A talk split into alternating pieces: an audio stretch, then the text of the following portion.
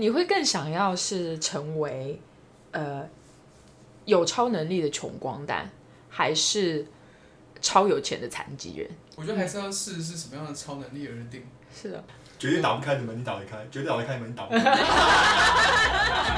超奇怪，超能力。好像只能做坏事。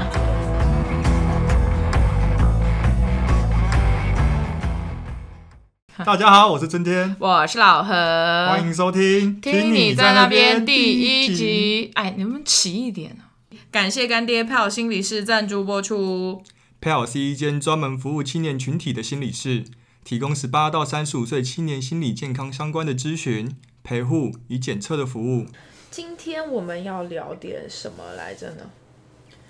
我前阵子过生日，然后就准备生日蛋糕，虽然只能自己吃，因为现在大家都必须保持安全距离。然后生日蛋糕上面就要，所以你还有给自己买生日蛋糕，你仪式感也是很强可是上面就要插蜡烛嘛，就到了一个不想要插年纪的时候了，嗯嗯，所以因为年近三十，所以我想要跟大家聊聊，就是三十岁哦，怪不得你对这个议题这么的热情。三三十，啊，对我比你早哦。哦，对啊，我还早，我才二八，哎，还没满二八，27啊二七。哎呦，一枝花哦。什么意思吗？所以三十岁，三十岁，我们可以那现在说，你那你逼近你最逼近三十，你有什么？他最逼近三十。大轩最逼近三十，大圈最逼近三十可是我觉得我对年纪这种东西没有特别有感觉，是吗？对心理上，但是身体上，身体上，身身体上不用三十啊，二十五岁就觉得有了。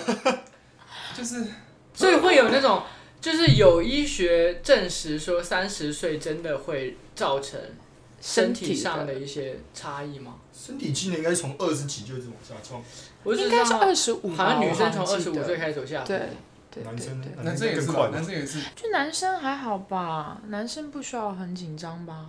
不是确实啊男生不都四十一枝花吗？你们四十岁的女人生生五十还能吸土欸，马上就到如狼似虎。哎，那吸不吸土是另外一回事，但是我我不能只吸土啊，对不对？那就不用买 Dyson 了哈。那三十岁焦虑这件事情其实很奇怪，我觉得，这虽然在全世界都一样嘛。对啊，很多人吧，我身边也是慢慢的有很多女生。其实我身边的女生的话，大概其实是从二十三四岁的时候就已经开始很焦虑。她们焦虑的点还并不是，主要是那些单身的女生很焦虑，她们就会算说，如果你在二十三岁的时候还没有男朋友，然后呢，你认识一个人，从就是认识到结婚，呃，认识到恋爱可能还要半年，或者说一段时间，然后你恋爱怎么样得谈个两年，谈了两年恋爱之后呢，结婚讨论就是试婚乱七八糟的事情，可能还有一年。这个时候你就已经二十六七了，然后你结婚还不可能马上要小朋友，你可能结婚两年开始生小朋友就已经三十了。所以如果说你不想要成为高龄产妇，或者你有生多个小朋友的愿望的话，那他妈根本就来不及了。二五就是你的对啊，已经是极限了。闹钟就响了。对啊可，是很多人光连认识就要两三年，对啊，是啊，很多人恋爱谈七八年都结不了婚。男生的焦虑应该主要是来自于事业上成功吧？是吗？是吗？应该说社社会上社面给人上面上面的压力觉得说。应该要符合这个社会的期待。嗯，三十而立，对，春天觉得怎样？二十七岁之前都觉得嗯自己很年轻，就是可以拥有世界那种，就是任我行的感觉。然后二十八岁就觉得，哎、二八好像好像就是成人了，然后觉得还是很年轻，那就是好像该负责什么。嗯。然后二九不知道什么就是哇好老，一突然，二十，然后越逼近三十嘛。可我可我有我有个想法，就我们就觉得哇快三十好像不年轻不年轻，然后哇快到要日子一一一天一天接近。然后到三十岁那天啊，呃，也也这样子，其实没有什么，所以我觉得这个焦虑感可能会一直累积，然后累积到对，真的到的那一天，就其实就觉得就释然其实焦虑感就陡，就是完全陡降，就是三十就三十了，不管怎么样。我其实比较印象比较深刻，就是我刚刚认识缅甸的时候，就是他会传简讯跟我讲说，呃，他三十岁的时候一定要躺着赚。嗯，就是那个时候他应该也就是二十七、二十八吧。嗯。那你现在就是回想你自己讲这句话，你会有什么感想？我还是觉得我三十岁会躺赚了。嗯。看躺在哪？对啊。看路边啊。放个碗也是在躺着赚啊，收入比较低 啊。对啊。天桥，天桥下，天桥魔术师。那那个春天，你会更想要是成为呃有超能力的穷光蛋，还是超有钱的残疾人？我觉得还是要试是什么样的超能力而定。是的。绝对打不开的门你打得开，绝对打得开的门你打不开。超奇怪的超能力。那好像好像只能做坏事，只能做坏事。有这种事情把那个打开之后，你想出去出不去，因为他他一直被你打开，就打不开。这是个哲学问题耶。所以要再把门焊上。对，焊上然后再去开。所以人家都在开锁，他在焊门。反向。哎，你们会对感情状态比较焦虑吗？如果说另一半，对啊，另一半如果完全没有影子，或者还没有看到，就是家庭婚姻的影子，或者是还不能够给到另一半很好的生活吗？就是照顾吧。嗯。或者是，当然是互相的。你们会有这种焦虑的感觉？男生了，我们是如果是按照比例来说的话，比焦虑。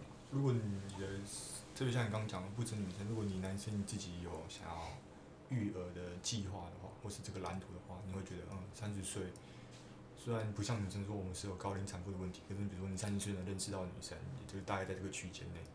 那如果你到四十岁才有办法去认识女生的话，那个女生可能年纪会偏高，你会变成变成你也会担心说，担心她担心的事情之类的都会，对啊。我我有一个很好笑的问题想问，就是以前有的人说男生不管在什么年龄阶段，他们都喜欢二十几岁然后很漂亮的年轻女生，你们会焦虑到自己四十岁的时候只能找一个四十岁的老阿姨给你们啊？对不起，我有年龄歧视。就是找一位四十岁的女性共度余生，你们会觉得？你那段话很难剪，把前面那段剪掉。那就不要剪哦，啊，我就歧视怎样？对啊，你们会焦虑吗？我如果，因为我刚刚前前提是要结婚要生子，如果没有生子的话，就是几岁女生，也就是如果个性合，然后什么都合，那倒是没关系。我也觉得倒是没关系。而且原本。就是之前上到关系的时候，原本我是没有想要生小孩，嗯，可是就是过一段时间就觉得自己想生，就是可能每个阶段不一样，可能我到了四十岁，我会觉得自己再去育儿可能就太晚，就是因为可能会发现自己体力越来越不行嘛，就觉得那我接下来应该是更好好的享受自己的人生，那可能我到四十岁就会又不想生小孩，也有可能。四十岁还好吧？四十岁男生四十岁还好哎。六十岁都还可以生。六十岁都还有在生。生是可以生啊，你四十岁你。重点是有没有力气养。如果你是砸钱。但是其实我我身边的，比如说上一辈或者我身边的妈妈，其实他们的建议都是不要太去在意，就是年龄大这件事情。其实年龄越大，生小朋友对于小朋友教育反而会更好，因为爸爸妈妈会本身会更有安全感。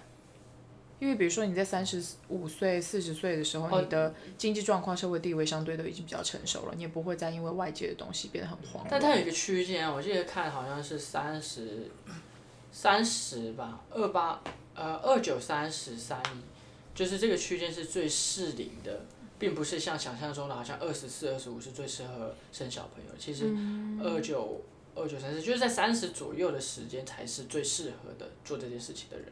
但我有听说过，就是如果是越年轻，父母越年轻生的小孩会身体越好。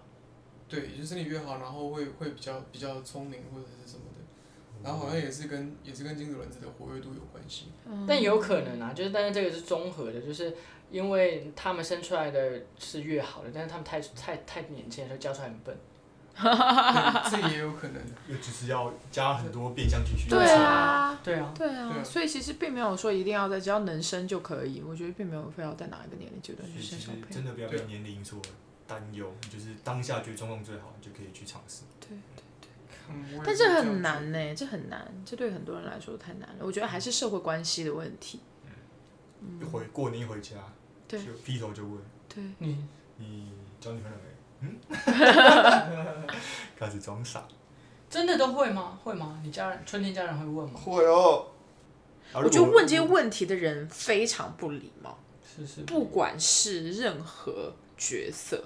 就是以生物学来讲，就是我们生小孩并没有完成传宗接代的意义。哦，是啊。你要你的小孩生小孩，你才有完成你传宗接代的职责。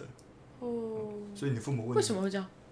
就是你只传到下一代，你就知道到这边而已，你也是看得到，你就发现自己没有完成，你必须把他有能力去，让他再生下一代。然后下一代也没有办法生下，因为你看不到，所以你也哦，但是你要尽力的去看到你的下下代。对对对，或者如果你真的有办法看到你下下下下代的话，你肯定要尽力去完成。你就是就是你要传宗接代，如果是把福音讲那么不幸，是为了传宗接代的话，这个意这个生物的能力的话，你就是要尽量去维持，一直下去嘛。嗯。所以传代不是说到你下一代就是完成传宗，就是你要把这个血脉传下去嘛，你要一直往下延伸。所以我觉得，如果父母他们有这方面的焦焦虑，问你说啊你怎么在节目怎么在，我觉得是可以理解的。是生物本能是吗？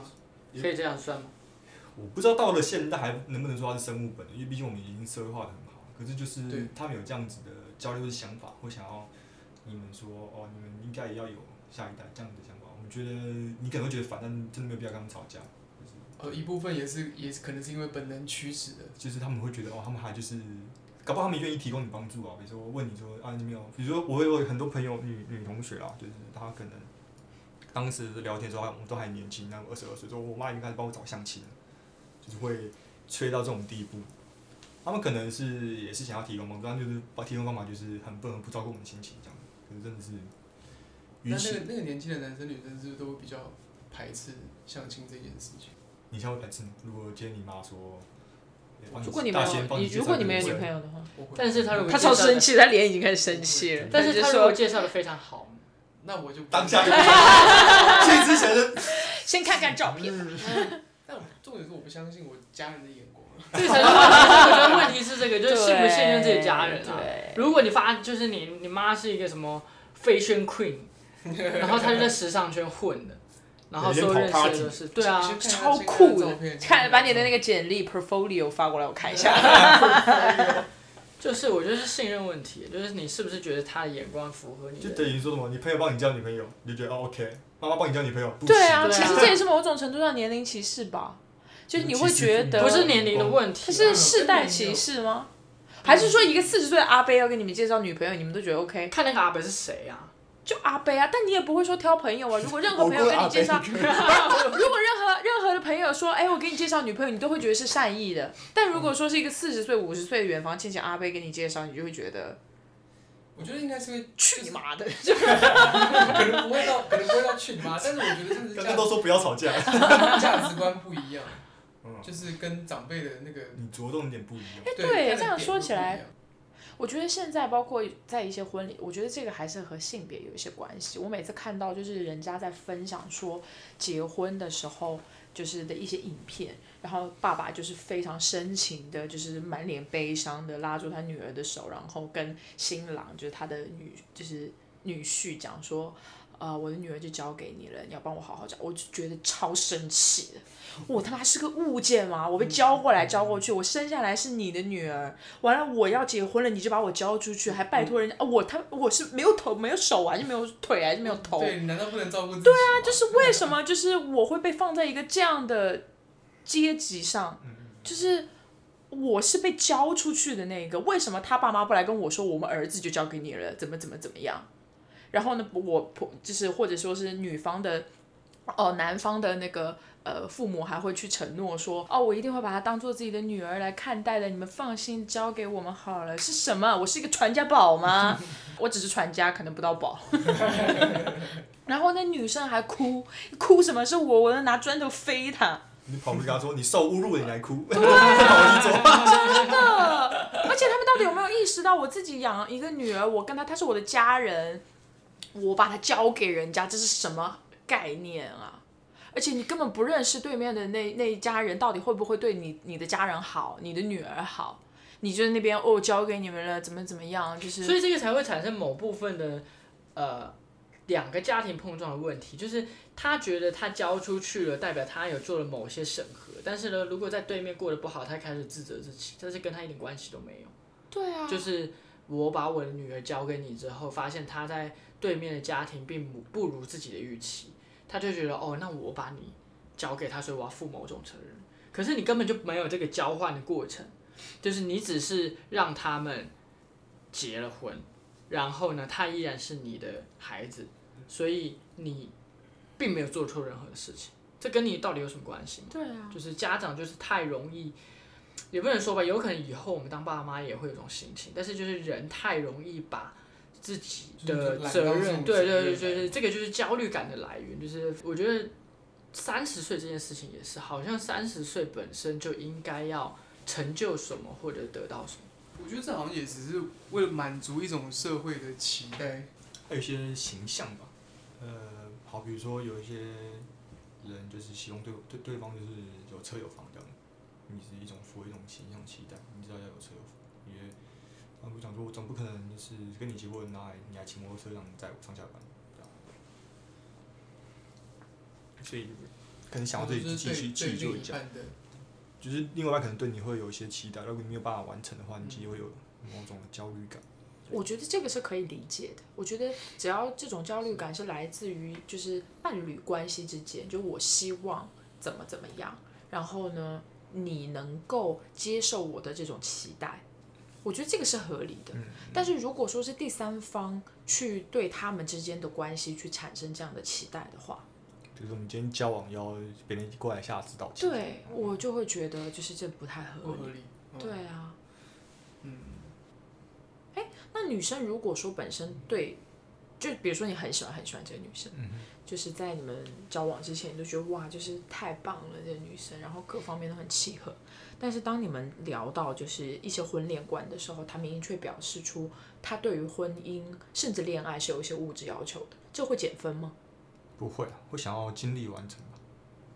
因为我觉得沟通是蛮互相沟通是蛮重要的，就是一个女生就是她会直接说，我觉得我觉得你我超级爱你，我觉得你特别特别好，如果你能再有一个车的话就更好。这就好我觉矛盾。就我觉得你应该要知足一点，这差别超大的。我已经够好了。我就会会讨论吧，比如说今天女生说，哎、我觉得我们应该有个车来代步。我觉得如果是真的像你刚刚讲，如果前面都很契合，口吻应该会比较接近这样，而不是像刚刚说 我有个车应该。好，会跟假设假设这样就很能，这样就变得很能接受。对，说，哎，对我也这样觉得因为。我们可能需要一部车来代步。那如果是他提出他就有这个，因为他也是这样，等于也是他提出他觉得有这个物质需求嘛，嗯那变成好像是我们的事。啊，对不起，我抹黑了广大的女性。我比较同理力，同理大家。对对对对对。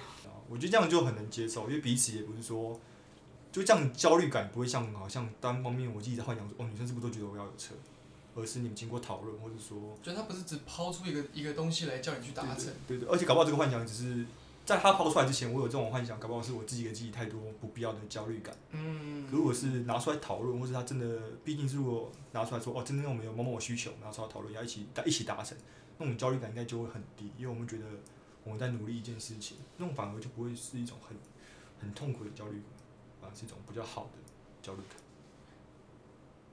那那如果就是，哦，因为现在我们我们自己男生嘛，所以如果女生上来的时候就说，我真的很爱你，然后我房子车子都有，这件事会影响到，就是因为比在在比较相对传统的家庭当中，呃价价值观当中，就是好像男生需要比起女生更加的有一些物质社上的地位件。或者是物质上的条条件。我完全不在意女生比我强，对我也我也不在意。就是他们强到就是呃，你无法逾越，逾越什么意思？就是超过这种，不能不能接受挑战，是吗？不是，就是他完全就是，呃，因为因为这个是定义嘛，就是你你其实你是什么样的一个人，你就会找什么样的一个伴侣。嗯那你到三十岁，你已经是步入婚姻的这个年纪，就是觉得你应该可能想要结婚了。那你再找到这个对象，他肯定就跟谈恋爱不一样。所以是不是我们会在选择呃结婚对象的时候，开始看待自己另外一半会有一些更慎重的考虑？就比如说，我是不是真的能够跟一个能力啊、物质啊各方面的条件都比起我好的人过一辈子？可是你这个问题的预设好像是你已经不是在谈恋爱，不是在找情感伴侣，就是目的就是结婚吧？也不是啊，就是比如说像是在谈恋爱的过程当中，如果说一方明显在某一个呃世俗认知的呃地位上或者说能力上高于另外一半的话，他势必就会在生活上当当中体现出一些交流上的障碍。嗯嗯嗯，这是很重要的一件事情，就是比如说我在跟你讲一些什么事情的时候，就是我有的时候就是会跟我的家人沟通的时候，我就会有这种问题，就是他有的时候会跟我讨论一些事情，但讨论到一半之后，他就觉得他就发他就发现我完全听不懂他讲什么，他就说哎算算你也不懂，或者是说哎你就是我觉得你还是蛮可爱蛮天真的，就是他会有这种，然后这种东西就是反复的，比如说包括我在和我家人的沟通的状况当中，我就会有一种蛮受挫的感觉，嗯，就是就这种他给你，就他也不是有意要去伤害，对只是你在自己接收到，你会觉得对受挫。嗯，对，所以这种感受其实是比较实在的。嗯那你就会觉得好像我们之间，这长期下来的话，可能就会感觉到我和这个人之间好像除了一些风花雪月的事情是无法迈入婚姻的。这个是比较就是有一直有一道那个没有办法跨越的距离感。对啊。我可我好奇是，那这个男生有在做什么？这个男生可能就是也是正常的有自己的收入啊，或者就上班啊，或者是差距比较大，就差距比较大，对，也不是说到一方养一方，就是男生也是可以很好的负担自己的经济的支出，但是可能比如说女生想要去呃出个远门呐、或者说是去去一些好一点餐厅的话，女生就会主动的去付钱，就是这种事情长期累积下来，不会让大家觉得会吗？我现在就觉得我不会，我我不会，因为因为人人觉得人不会觉得自己太强不好，但是有可能会觉得自己太弱不好，就是你自然而然在一个长期的弱势。弱势，就是是物质上的，有可能心灵上给到对方很多支持，就是他会跟你在一起，肯定是他也觉得在你这边可以得到一些东西，你也可以给他一些东西，他可以给你东西。但是呢，这毕竟就是长期的物质各方面的是他来支撑着你，给予到你的一些家庭当中的占比较大的部分。那我就是会关系会不平等这样子，就是就自己会不会感觉？对啊，诶、或多或少，但是还是我觉得还是要看两个人怎么样相处沟通跟相处。如果女生在忙碌她的，要男生有自己专注的事情，然后除了经济部分之外，其他事情都很气化，我会觉得这个事情就还好。还不会到太大。就也不要说男生女生，男生就女生赚比较多，如果男生赚比较多，也是拿钱过去跟女生，那女生可能会觉得，如果被男生贬低啊，或是男生就是到来跟你讲说，啊你不懂，我就不管是男生女生都会不高兴，就是长期以来会觉得，比较先说我不懂，就是你好像也没有让我懂的意思。嗯，就是比较比较负面，就是对对对没有要，没有这句话本身好像蛮就蛮负面。所以我觉得感受这件事情，它才会变成是到底是不是三十岁的问题。对，因为有可能你，如果我们说这是某一种危机意识，就是你到三十岁开始紧张某些东西，有的人二十三岁就开始有危机意识了，所以他二十五岁觉得自己没有赚到一桶金，他已经很紧张。我们甚至可以觉得，其实我们拖到三十岁才来面临这些问题，或者是我们想要去达成那些目标，其实本来就已经很晚，就是那是社会上大家给自己最后的一个期限，但其实你应该更早面对，或者是更晚面对。如果假设你本来就是一个不会需要面对这些内容的人，那你无无关你是二十五岁还是五十五岁，而不会挑在三十岁来觉得自己应该怎么样。有可能他在二十九岁的某一天醒过来，他就觉得，嗯，我现在应该要做哪些事情。嗯，也有可能这些事情提早发生在某些人身上，二十三岁就开始做。有些人可能四十岁还没有开始发生。嗯，所以不要再绑架我们。主要我觉得也不要把这种应该做或是什么社会的期许当做一件很负面的事情，就是我们在应对上，就是我们因为我们会产生焦虑，觉得哦应该马上要做，然后就产生各种各样的负面情绪。哦，我有个朋友他是念光电的，然后光电是什么？光光电就是一个光全电子啊，我不知道全称叫什么，就是光他是光电系。那我确实不知道那个，可是他的薪水蛮高的。可是他就做做做做做，因为他跟我不同年，然后做到三十三还三十四岁的时候就，就突然觉得嗯，没什么意思。每天上这个班当公司挺爆肝的，不健康，虽然赚的不蛮多的，他才又去学医学，然后去西班牙西班牙留学，然后三十三三三三五年嘛，好像都念五年回来，是是三十八吧，回来之后就才成为实习医生。那他他他也觉得，那他新的挑战就是三十八岁才来，或者说他三十四岁给了一个自己新的挑战，然后说哦我想要当医生，然后就他就去了。我觉得这样也蛮好，就是不要把好像社会学习当成一种压力，而是你随时给自己挑战，不要把别人给你的挑战当挑战。当你们面对身边的朋友在这个年龄阶段的一些炫耀的时候，你们真实的感受是什么？在现在这个年龄阶段，就是比如说他释出的信息，就是他在三十岁或者还没有到三十岁的时候，已经取得一些成就。如果是很要好朋友，会为他高兴吧。可是真实情绪多少会觉得，如果像还这么废，然后他很有成就，会觉得，呃，因为毕毕竟朋友很多是国中、高中、大学同一个都的同学嘛，就会觉得，哎、我们我们都是一起起步，对吧？算是某种程度上算是一直起步，然后他怎么可以已经攀越这么多，然后我还在这，就是一定会有这种羡慕或是觉得自己很废的心态。我都觉得他们在屁，你也太不相信朋友了吧？你在那边讲。没有，但是我我我我觉得没有到屁，但是我我会相信他觉得他现在很那个，但是我都会觉得没什么，因为我都会觉得就是总就是你这些东西，三十岁就躺着赚了。对，就是你这些东西对我来讲还不是以后会经历，只是你比我提早经历，而且我应该经历的东西你经历不到，那如果一个如果一个朋友今天回来说他拿到 NBA 总冠军戒指，那你会觉得？那我会祝福他，因为我不打 NBA。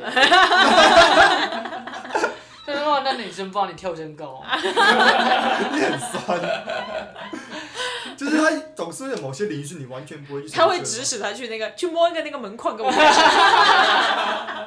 哦，是球星又不是。不是，如果假除非他是在跟你相同的领域当中，在同一个年纪达到的成就是你也想达到，你就有这种心态。那这样会是一个良性的竞争心态吗？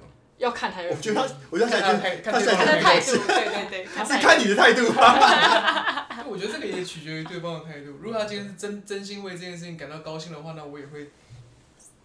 他真心想跟大哦，因为你因为你真的会感觉到他到底是来炫耀，还是他在热呃热爱分觉享？得我们这个题目的前提不就是你的好朋友吗？你到底对啊你到底好不好 啊？没有，就是好依然也有炫耀成分在啊。哦好吧，好。对，如果他今天就是摆明了就是就是来炫耀的话，那我就会哦，很棒啊。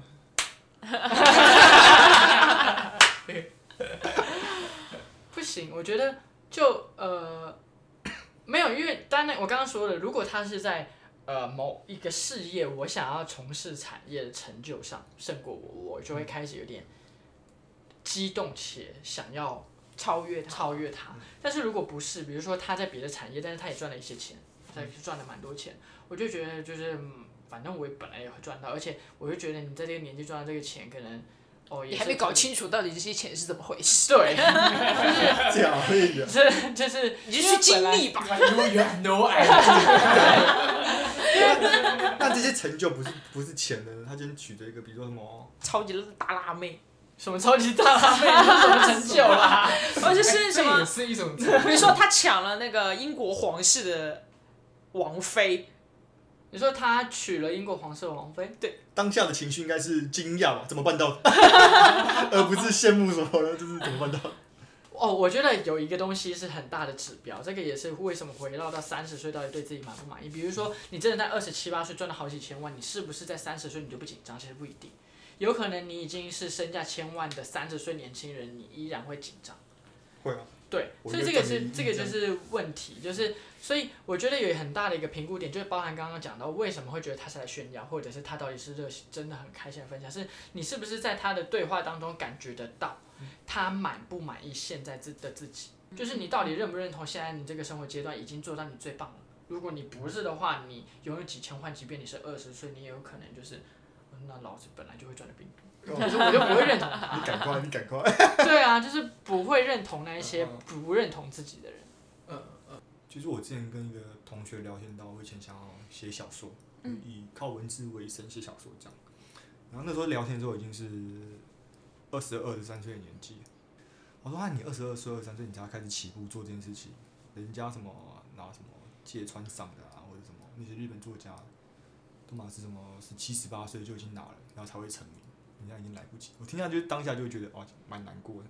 就我还没有开始一个梦想，我已经不行了吗？嗯我又不是运动员，如果运动员我还可以说服我，因为毕竟身体身体是一个是是对对有限的。那写一个东西，我用打字机，躺在床上老老的都可以打，为什么我现在就要放弃？我觉得其实现在的这种对于创作的东西，我反而觉得老年人应该更多的来做，因为他们对于很多事情的想象和就是它才是有趣的。因为其实现在大家接受影视的呃速度是非常快，而且就是选择非常非常的多。其实你想要讲一个简单的小故事或者怎样，我觉得都嗯很容易。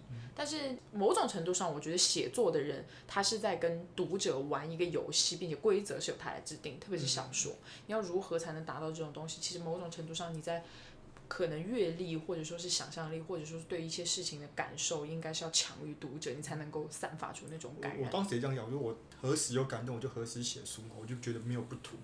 但其实那个同学讲的其实不无道理，他就觉得哦，你十有很多人十七八岁就已经拿一些文学奖了，然后会发生这样的事情，其实是那些出版社或是所谓的文学界，我这样被不明就里就乱骂人，尤其我我也不知道文学界打分数，我也不清楚。可是可是好像很多人就会觉得，他们就是故意会选一些很年轻的人来得奖，他们就是想要衬托他天才的形象，就是啊，你好看就是以这个当做他们的他确实是写得好，没有说因为他年轻就写不好，可是但写得好的人也很多。写得好的人很多，可是他们可能会觉得哦，选个十七八岁出来，就是他以天才之姿出道，然后写就可以写这么好的书，然后他以后就会名气就会一直跌上去这样子。所以，我确实如果老了才写，可能就没有这么的吸引人。有话题性对对对，但我我我不否认这东西是是需要一定的才能，但是我也不会觉得说这东西如果没有才能就一定办不到。对啊，就对于写作这件事情，嗯有才能做有才能的事情，我没有才能也可以做没有才能的办法。嗯，对啊对啊，哎，我觉得有一个很大的问题，我突然想到，就是他，我不知道你和年龄有没有关系，就是三十岁开始，你真的是进入了青壮年或壮年了，成熟期，对，成熟期。那有一个很大指标，就是我觉得很多人都在做的一个事情，就是看书。嗯，刚刚讲到写作这件事情，因为我自己觉得，在我自己定义的三十岁以前的看书跟三十岁后的看书不一样。三十岁以前的看书，你是真的真的觉得自己不足，然后真的想学东西，所以你去看。但这个东西我都不觉得它是一种成熟的阅读，因为我们有很多的什么名著，就真的是那种很厚重的内容，你真的能够在三个月看完就知道他在干嘛吗？嗯，其实很难。但是你没有静下心来，真的让自己去体验或体会很多的感受的话，你就算你看了十遍也没用。嗯。所以真的在看书这件事情上，真的能够分出一个我自己觉得心理上的年龄。就是像我其实不是一个很爱看书的人，然后我也不会为了学习还是任何一个东西去看书。真的，我看现在可能会有看一两本书，是因为我真的觉得，哦，我好像想要看一下，而且看这件事情让我感到非常的舒服。所以我是一个从小到大从来没有看完过一本书的人，但是我在现在可以为了自己的一个感觉跟感受去看完一本书。我觉得这个就是觉得哦，好像比起以前成熟一些些。嗯。那我们来可以来说一下，就是送给那些即将三十岁和三十岁的的的朋友一段话，你觉得你会想要给？动画，对，动画听起来破一句，因为你一句很难啊，比如说加油向前冲这种的，就是有有任何的。努力坚持，放弃梦想。到底是对于现在的梦想。